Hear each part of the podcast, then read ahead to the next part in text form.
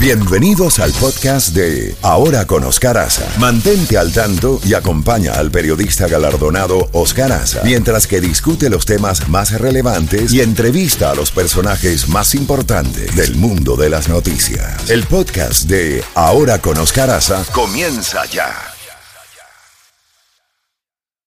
Más noticias y la credibilidad de Oscar Aza. Oscar en la Z mañana por Z92. A continuación, en Ahora con Oscar Aza, el análisis profundo de la realidad internacional con el doctor Ricardo Israel. Doctor Ricardo Israel, bienvenido. Como siempre, es un honor tenerlo en el programa. Y quisiéramos eh, escuchar su opinión, su lectura del discurso del presidente Biden ante la Asamblea General ante el periodo de sesiones de la Asamblea General de las Naciones Unidas en el día de ayer en Nueva York. Buenos días como siempre y bienvenido. Muy buenos días, gusto saludarlo a usted y a nuestros auditores. Efectivamente, el discurso de Joe Biden, del presidente de Estados Unidos, fue muy completo. Yo creo, en lo personal, que es de los más completos en alrededor de 25 minutos que le he escuchado desde que está en la presidencia pasó revista a todo lo que cree fundamental su Casa Blanca y por lo tanto la Casa Blanca de Estados Unidos.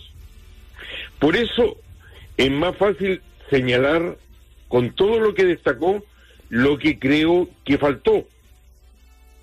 Creo que fue muy claro en lo de confrontar a Rusia, en hablar en contra de un escenario que cada vez toma más credibilidad, sobre todo a partir del próximo plebiscito que comienza quizás mañana, de la anexión de cuatro territorios que pertenecen a Ucrania. Destacó la importancia que tiene para Estados Unidos el cambio climático y también, dado su rol de financiero a nivel internacional, algo que creo que Estados Unidos debiera destacar aún más, que es cuánto contribuye Estados Unidos a financiar tantas obras en beneficio, recordemos las vacunas, durante la pandemia de toda la humanidad. Muy claro en el liderazgo de la parte que llamamos el Occidente y las democracias tradicionales. Y por eso también lo que le faltó. Y lo que le faltó creo es algo que no depende de él y que es parte del clima de polarización y crispación que vive Estados Unidos, reflejado en la cantidad de aplausos que recibió, pero también de críticas. Creo que lo que falta tiene que ver que Estados Unidos no solo lidera una parte del mundo, sino sin complejos, lo que le sobró durante la Guerra Fría, la voluntad de identificar al adversario y la voluntad sin ningún complejo de dirigir una parte del mundo en esa confrontación por el futuro del sistema internacional mundial. Lo que falta y creo que carece Estados Unidos es de unidad de una política de Estado, algo que al igual que las políticas de inmigración no vaya a cambiar simplemente porque hay un cambio electoral. Creo que también faltó una propuesta de cómo ve Estados Unidos el mundo post-Ucrania. Creo que faltó una identificación del carácter de China. China no es solo la competencia de Estados Unidos, es el adversario de Estados Unidos. Es lo que representó alguna vez hasta su desaparición la ex Unión Soviética. La alternativa, la alternativa a Estados Unidos que busca reemplazarlo como la potencia número uno del siglo XXI. Creo que en la advertencia que no va a aceptar nuevas armas a Teherán, falta identificar qué pasa si los ayatolas, y lo demuestra el tipo de lenguaje que utiliza, ya tienen esas armas. Creo que hizo muy bien en identificar que una guerra nuclear no puede ganarse y nunca debe lucharse. Yo soy de aquellos que cree que va a predominar el sentido común, que Rusia como sucesora hoy día no solo del zarismo, sino también de las políticas internacionales de la Unión Soviética, está utilizando esta amenaza en el nuevo escenario donde cree que le va a faltar la voluntad a Europa de seguir apoyando hasta que termine en el retiro de, la, de Rusia y a Ucrania, de amedrentar a Europa. En Rusia, tal como en Estados Unidos, la utilización de armas nucleares no depende de una sola persona, por autoritario y total que sea el control, aunque los sucesos de los últimos días demuestran que esto está disminuyendo, sea el de Putin. Y la mejor muestra es que recordemos que cuando se le dio el golpe de Estado a Gorbachev, los que le dieron el golpe no se les permitió el acceso a las armas nucleares.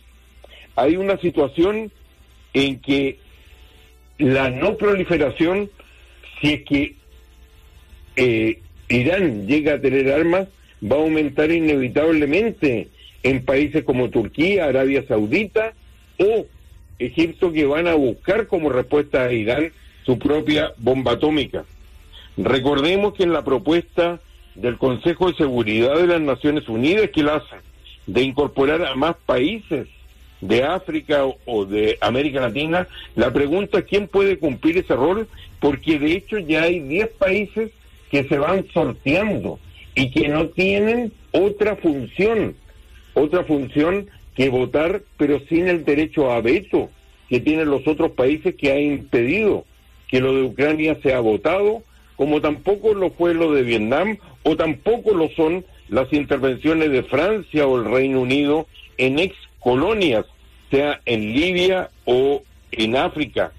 Recordemos que en el periodo conocido como Guerra Fría, en un largo periodo que va desde la última votación por ausencia del embajador ruso en, relación a Corea hasta la primera guerra del Golfo, después de la caída de la Unión Soviética, no se discutieron los temas que afectaban a las grandes potencias.